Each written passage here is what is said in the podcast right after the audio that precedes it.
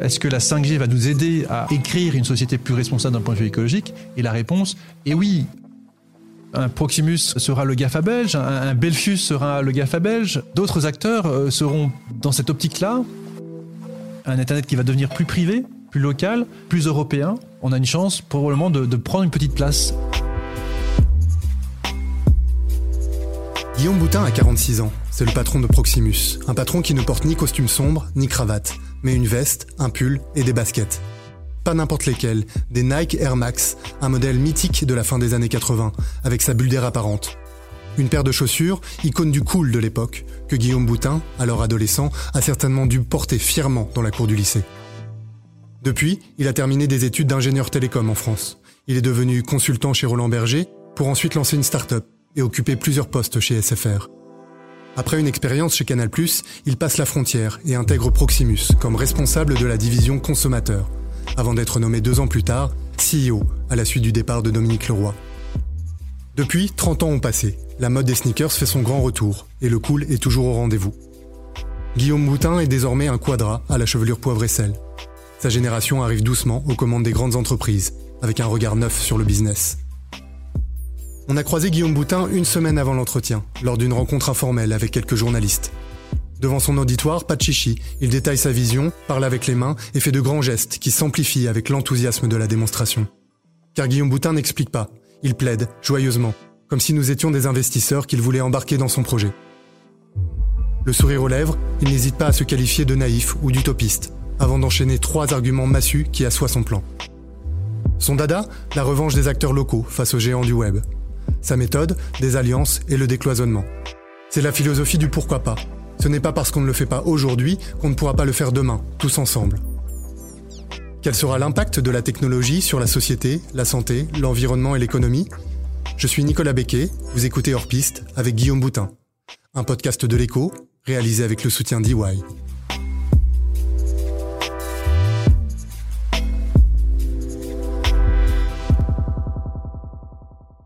On est trop petit pour se battre les uns contre les autres en, Belgique. Il faut qu'on arrive à avoir des, perspectives d'accélération croisée euh, de nos activités. Et donc ça, ça, pousse à avoir une, vision de filière ou industrielle au bord du pays. Donc ça, c'est très important.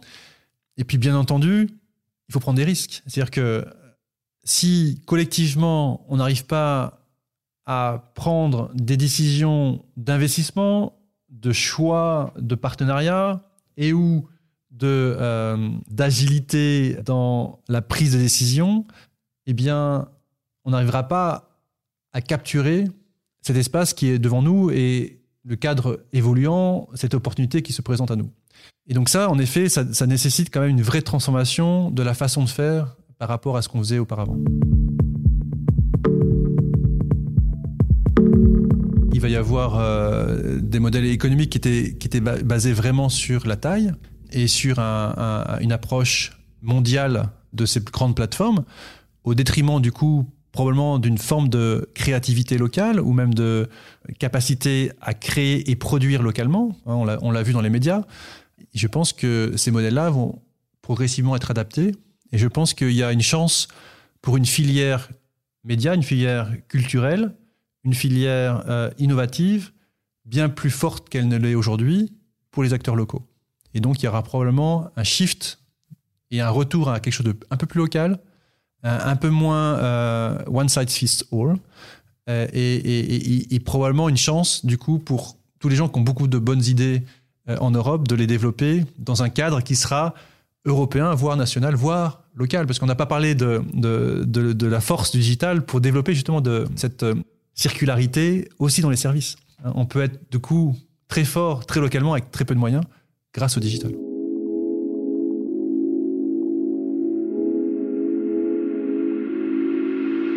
Si on regarde un tout petit peu euh, sur le, moyen terme, on, on peut s'apercevoir que la 4G, cette technologie mobile, a bénéficié aux grandes plateformes internationales parce qu'avec la 4G, on a vu le développement de Facebook si je, simplifie euh, euh, extrêmement euh, ces, 15 dernières années.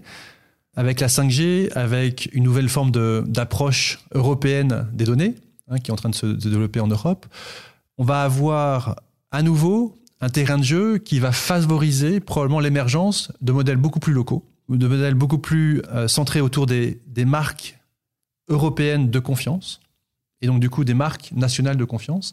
Je vais vous donner euh, un exemple autour de, la publicité. Avec l'émergence de Facebook, plus de 50% du marché publicitaire est parti sur les plateformes internationales. Donc c'est 2 milliards en Belgique, ça fait 1 milliard euh, de revenus publicitaires qui sont aujourd'hui sur les grandes plateformes internationales, donc Facebook, Google Co. Euh, et ça, c'était vraiment amené avec, euh, avec la 4G et l'explosion des modèles économiques mondiaux autour de ces grandes plateformes internationales pour l'exploitation de, ces données. Et puis, avec un nouveau cadre, il y a une chance, un scénario où justement ces revenus publicitaires peuvent reshifter ultra localement. L'exemple euh, que, je prends toujours, c'est la tentative de création d'une Belgium Data Alliance, donc une alliance data belge, qui nous permettrait de pouvoir cibler aussi bien qu'un Google, un Facebook euh, ou un Instagram des segments particuliers belges, mais sur les plateformes locaux, donc sur les broadcasters locaux, sur les, sur les, sur les, sur les plateformes digitales euh, des opérateurs, en partageant la donnée avec la forme d'un consentement explicite, hein, bien entendu, de nos clients, sur l'ensemble des devices, donc sur la télévision, sur euh, le mobile et sur le desktop, donc sur, le, sur vos ordinateurs. Et ça, aucune autre plateforme que cette Belgium Data Alliance serait capable de le faire. Parce que Google ne sait pas le faire, ne sait pas aller sur la télévision. Facebook ne sait pas aller sur la télévision. Donc si on arrive à, shifter 20, 30, 40% de ces 1 milliard, tout de suite, on a résolu un, grand nombre de problèmes, en particulier notre capacité à produire et à créer localement. Donc la filière culturelle belge euh, serait en bien meilleure santé si on était capable de faire cela.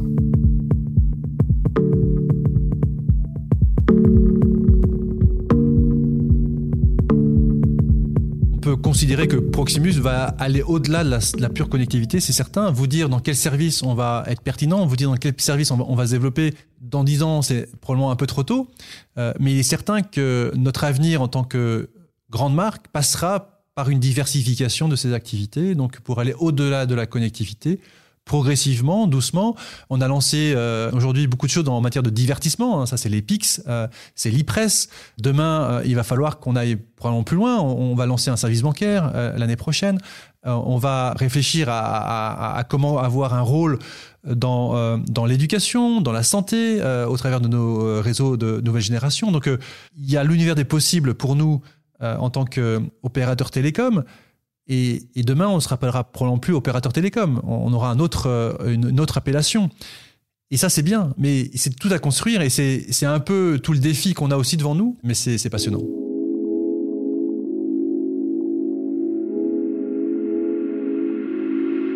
Dans notre capacité à simplifier la relation entre le, entre le patient et, les docteurs, en ayant un rôle probablement en, lien avec l'ensemble des parties prenantes dans la digitalisation du système de santé, dans la simplification euh, des différents rouages aujourd'hui qui sont très difficiles à, monitorer.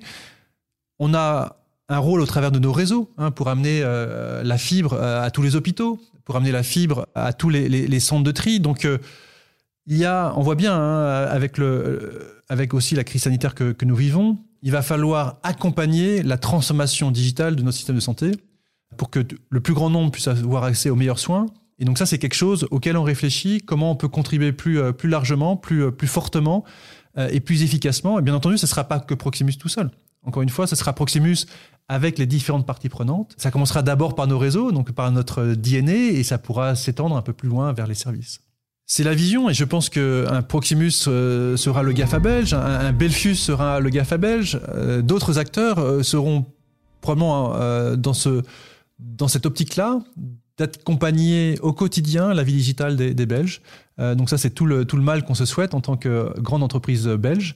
Et ça se fera encore une fois par la création de plateformes par la création d'interfaces communes, par, le partage d'un certain nombre d'éléments qu'aujourd'hui on ne souhaite pas partager, la data, les bases de clients. Donc il y a beaucoup de réflexions à faire au niveau belge, au niveau local, pour avoir une chance réellement de créer ces alternatives aux grandes plateformes internationales, qu'elles soient dans le domaine bancaire, dans le domaine des, connectivités, de la mobilité, de la santé, de l'éducation, des services énergétiques. Donc en fait, il y a un terrain de jeu qui est juste énorme et, on peut voir ça comme une menace, mais moi je vois ça énormément comme, comme une opportunité de développement.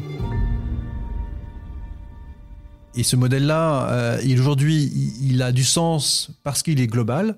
Ce type de modèle, je pense, avec un Internet qui va devenir plus privé, plus local, plus européen, euh, on a une chance probablement de, prendre une petite place aussi dans, cette, euh, dans, ce, dans ce modèle-là.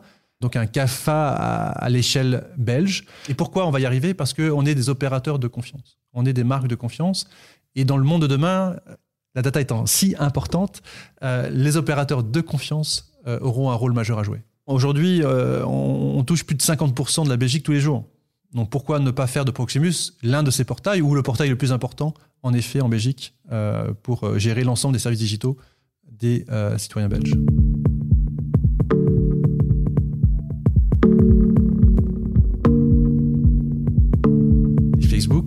Les Instagram, les TikTok, tous ces gens qui vous poussent à l'extrême, à, la reconnexion, c'est le, point que vous mentionniez. Euh, je pense que nous, on doit avoir une approche différente, plus citoyenne euh, dans la promotion de, nos services, euh, et aussi euh, qu'on ait un rôle dans la vie du quotidien, un rôle qui apporte du sens.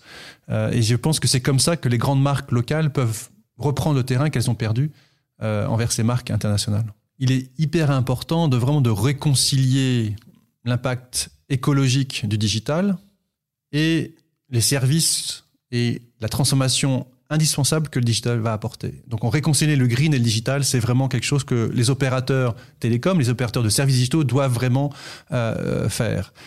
Il, est certain que c'est un sujet compliqué, hein, complexe, parce que en effet, il va falloir traiter de plus en plus de données. Et donc pour cela, il va falloir beaucoup plus de serveurs pour traiter ces données euh, et beaucoup plus de réseaux pour traiter ces données.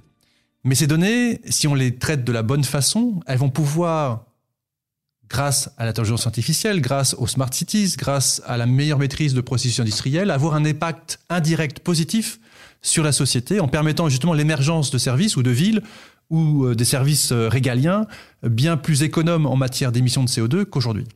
Et donc, il va falloir absolument qu'on arrive à réconcilier aussi pour le plus grand public cette notion de d'écologie, d'impact positif pour la planète, et cette notion de digital, de tech. Et si on oppose les deux, je pense qu'on va dans la mauvaise direction. Donc il va falloir qu'on réconcilie ces deux approches. Et pour cela, il va falloir que, là, que c'est un fair challenge. Il va falloir que les industriels, les éditeurs de services, les opérateurs télécoms travaillent pour faire de la pédagogie et expliquer en quoi le digital, la technologie n'est pas incompatible avec une, une croissance responsable et une planète plus verte. Je parle d'effets indirects et de bienfaits indirects de la technologie pour amener à une, une, une, planète plus responsable et, plus, et, plus, euh, et moins émettrice de CO2. Vous savez, en, matière, en matière environnementale, il y a, plusieurs catégories. Il y, a, il y, a, le premier scope qui est vos émissions directes en tant qu'industrie. Donc, en, tant qu'opérateur de télécom, on émet directement des, euh, des émissions carbone. Ces émissions, on va travailler pour les réduire massivement. Et puis, vous avez euh, le scope 2, ce qu'on appelle le scope 2, qui est en gros comment vos services et, vos plateformes aident à réduire l'impact environnemental d'autres euh, acteurs sur l'ensemble de la filière. Et c'est là que nous, on a un rôle clé pour pouvoir faire en sorte que euh, l'ensemble des parties prenantes qui utilisent nos réseaux puissent avoir un impact moins important sur leurs émissions de CO2. Ce n'est pas de la compensation, c'est comment mes plateformes permettent une société plus green. Et puis après, il y a le troisième scope qui est euh, comment faire en sorte de favoriser euh, l'émergence de puits de carbone. Et donc, c'est quoi un puits de carbone? C'est des écosystèmes qui consomment du CO2 et qui, euh, le, détruisent naturellement. Et donc ça, c'est le troisième scope dans lequel on doit travailler. Donc c'est favoriser l'émergence euh, de plus de forêts. Hein, c'est, ça dont on parle, ou ou de d'urban mining. Euh, c'est aussi un sujet qui est important pour nous. Euh, et donc c'est sur l'ensemble de ces trois scopes qu'on doit travailler. Et donc le scope le plus important étant justement ce scope numéro 2 qui permet donc du coup par nos plateformes de créer une société plus verte et plus responsable d'un point de vue écologique. On retrouve Guillaume Boutin juste après ça prochainement, retrouvez En Vue, le podcast de EY et CoConnect sur l'innovation et la mondialisation à l'heure du numérique. Je m'appelle Bruno Wattenberg, je suis professeur de stratégie à la Solvay Business School et je serai avec vous pour vous présenter cette nouvelle émission. Nous verrons notamment comment le marché évolue de jour en jour face au changement de notre société. Tant de facteurs poussent les organisations à innover pour développer de nouveaux business models. Abonnez-vous à En Vue sur votre plateforme podcast préférée pour suivre les différents épisodes de cette saison. Retour avec Guillaume Boutin, CEO de Proximus, dans Hors Piste, le podcast qui invite les décideurs à prendre la tangente pour exposer leur vision à 10 ans et imaginer un autre avenir collectif, hors des sentiers battus.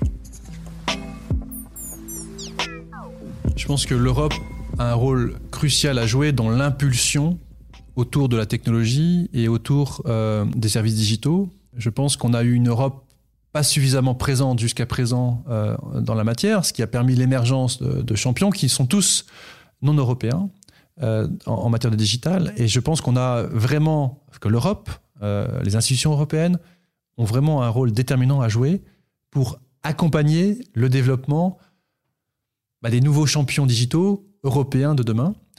Et pour ça, il y a, plusieurs, euh, y a plusieurs euh, conditions qui sont, qui sont nécessaires et que je pense que l'Europe est en train de pousser. Donc je pense que c'est bien. Il y a bien entendu les infrastructures. Donc il va falloir qu'on déploie des infrastructures de très haut débit partout en Europe, particulièrement en Belgique, où on a un petit retard en la matière.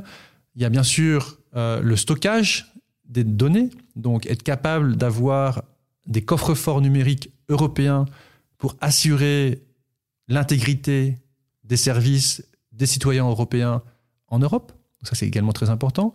Le troisième élément euh, qui, est très important, c'est une réglementation symétrique entre les services édités par les acteurs européens et les services édités par les acteurs non européens, en particulier en matière de médias, pour éviter qu'on considère qu'un euh, Twitter ou un Facebook ne soient pas des médias euh, et donc ne soient pas soumis au même type de réglementation.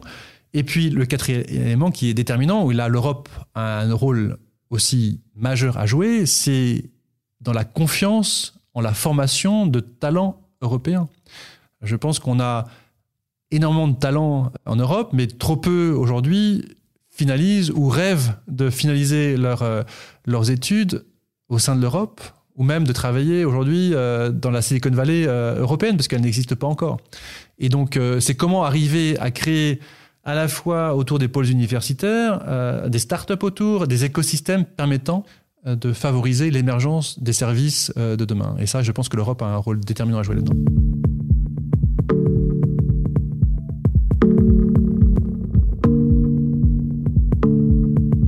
Assez un peu choqué Hein, sur ce, qui, ce, qui, avait pu être dit sur euh, les réseaux sociaux euh, en, en, lien avec la, avec la 5G. Et, ce challenge-là, je ne l'accepte pas. Quand, on mélange 5G et coronavirus, euh, là, je pense qu'on n'est pas dans le bon débat.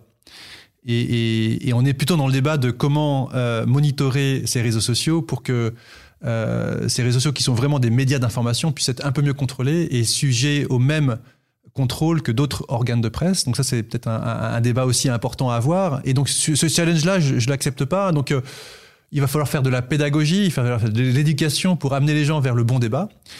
Qui, euh, le bon débat, c'est quoi? C'est celui euh, de l'impact écologique de la 5G hein, et, de l'impact sociétal de la 5G. Et ça, c'est le bon débat. Et expliquer pourquoi la 5G va nous aider à, créer de meilleures villes, à, être plus, plus impactant d'un point de vue industriel, euh, et, une Belgique sans 5G, ça veut dire une Belgique moins compétitive d'un point de vue aussi économique. Et donc il va falloir absolument euh, euh qu'on n'ayons pas trop de retard en la matière, parce qu'on va avoir un désavantage compétitif par rapport à l'ensemble des autres pays européens. Donc ça, c'est important d'expliquer cela. Parce qu'avant tout, la 5G, ça sera pour adresser des problématiques B2B, industrielles, villes. Euh, tous les, services régaliens de, de l'État seront également impactés par par la 5G parce qu'elle apporte la sécurité, elle apporte l'intelligence euh, de traitement des données et elle apporte surtout une réponse extrêmement rapide à des, stimuli euh, qui peuvent être générés par des, feux de signalisation, par, euh, des passages protégés, etc. etc. donc on en a besoin vraiment pour améliorer le monde d'aujourd'hui et rendre notre économie plus compétitive. Et puis après, il y a, le sujet d'impact sur l'écologie. Donc, est-ce que la 5G va nous, nous aider à, écrire une société plus responsable d'un point de vue écologique? Et la réponse est oui. Et donc ça, il va falloir également l'expliquer. Euh, c'est comment ces réseaux nouvelle génération vont permettre justement l'émergence, on en parlait tout à l'heure, de services ou euh, d'infrastructures qui vont nous aider collectivement à être plus responsables d'un point de vue écologique.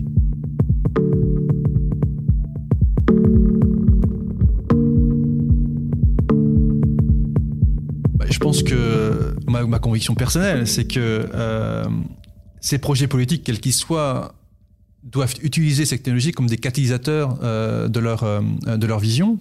Et, sans faire de politique je pense que toutes les lignes politiques devraient pouvoir tirer bénéfice de cette nouvelle plateforme, de cette nouvelle façon de, de, de, collecter les données, de cette nouvelle façon d'interagir avec l'ensemble des, citoyens pour bâtir un monde qui soit meilleur pour, pour, pour, pour l'ensemble des citoyens de, de, Belgique, et quelles que soient d'ailleurs ses orientations politiques. Donc je pense que c'est un outil, on est là, nous, en, tant qu'industriel, en tant qu'entreprise, là pour faire en sorte que la Belgique bénéficie, dispose des meilleurs outils pour être performant en tant que pays et puis être euh, performant vis-à-vis de ses citoyens et d'être un, pays qui fasse envie, qui fasse rêver, euh, le vivre ensemble, euh, le vivre différemment ensemble, être responsable dans, ses comportements. Ça, c'est aux politiques de, de, créer cette, cette, cet environnement. À nous de fournir tous les éléments pour, que cette vision politique puisse être accélérée. Et moi, je, moi, je, vois plutôt avec l'ensemble des, des, membres de la tech européenne comme des accélérateurs de particules de ces projets politiques.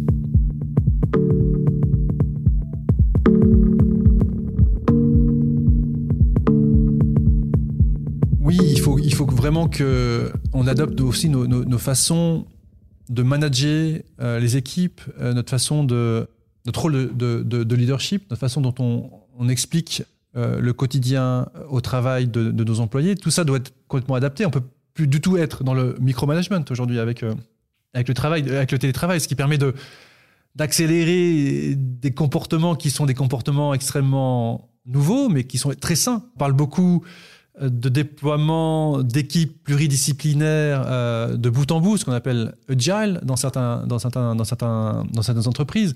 Eh bien, le digital permet d'accélérer ce type de comportement.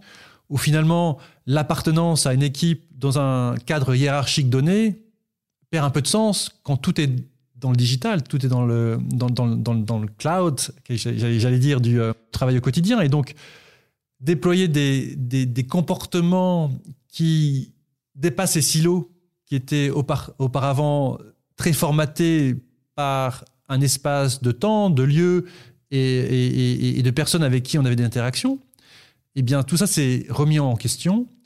Et je pense que c'est une bonne chose euh, et qu'on va favoriser beaucoup plus la transversalité, le travail en équipe, la capacité de dépasser justement son cadre de, de, relation ou son cercle de pensée habituel.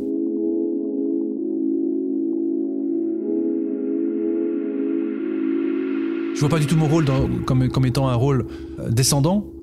Je pense qu'en effet, on est plus dans du coaching aujourd'hui en tant que CEO, on est, plus en train de, co-créer en permanence avec ses équipes. D'ailleurs, euh, ces équipes, c'est pas juste son euh, comité exécutif, c'est la totalité des équipes. Il n'y a, pas de mauvaises idées. Euh, il, va falloir vraiment faire remonter, et c'est ce que je fais chaque semaine, les idées qui viennent d'étages hiérarchiques. J'aime pas parler de ça, mais mais c'est un peu là encore la réalité parfois chez nous. et donc, on essaye de casser ces étages hiérarchiques pour que même des gens un peu moins seniors dans l'organisation puissent exprimer leurs convictions, leur point de vue et ma porte est toujours ouverte et, il y a toujours un, moment d'échange et de co-création, d'écoute.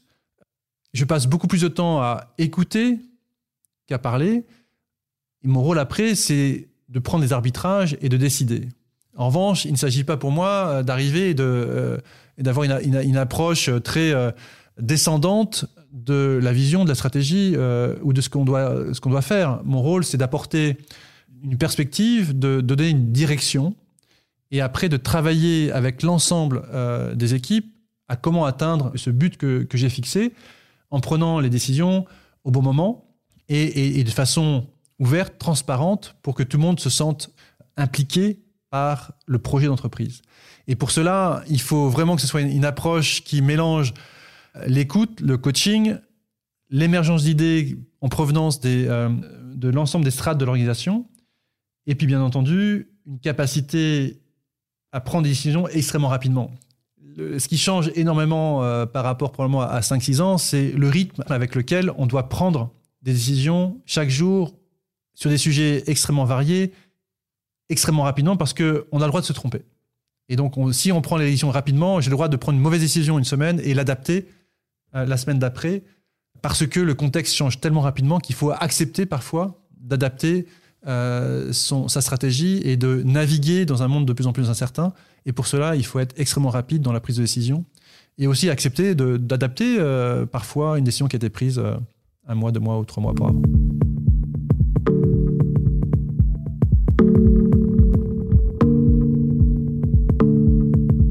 Passionné par ce qu'on fait et moi je pense que je suis passionné par cette industrie et je suis aussi toujours d'un naturel extrêmement positif. C'est-à-dire que je vois rarement des problèmes, je vois que des solutions dans les, dans les, dans les, dans les contraintes ou dans les, dans les situations qui sont mises devant, devant moi.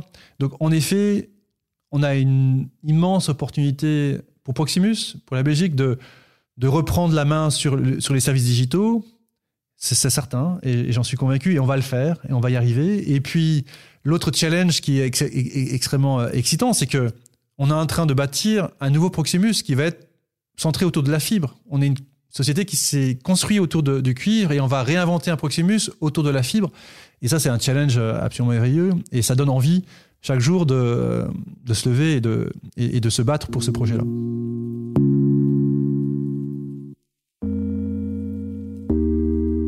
C'était Nicolas Becquet pour Hors Piste, un podcast de l'écho réalisé par Nicolas Baudou et préparé avec François Bailly, Arnaud Martin et Maxime Samin. Retrouvez les prochains épisodes chaque semaine sur votre plateforme de podcast favorite. Et si vous avez aimé, n'hésitez pas à en parler autour de vous. Bonjour, je m'appelle Bruno Attenberg, je suis ambassadeur de l'innovation chez EY et professeur de stratégie à la Solvay Business School. Je vous invite à ne pas rater En Vue, le podcast signé EY et CoConnect, consacré aux différents changements auxquels les entreprises et les organisations sont confrontées aujourd'hui. Innovation technologique, évolution structurelle du marché, Brexit ou encore la crise sanitaire liée au Covid, autant de modifications qui poussent les entreprises à réagir vite. Dans chacun des épisodes d'En Vue, nous allons vous emmener à la rencontre d'organisations qui voient la numérisation et la mondialisation non pas comme une menace, mais plutôt comme une opportunité de développer de nouveaux business models. Abonnez-vous en vue sur votre plateforme podcast préférée pour suivre les différents épisodes de cette saison.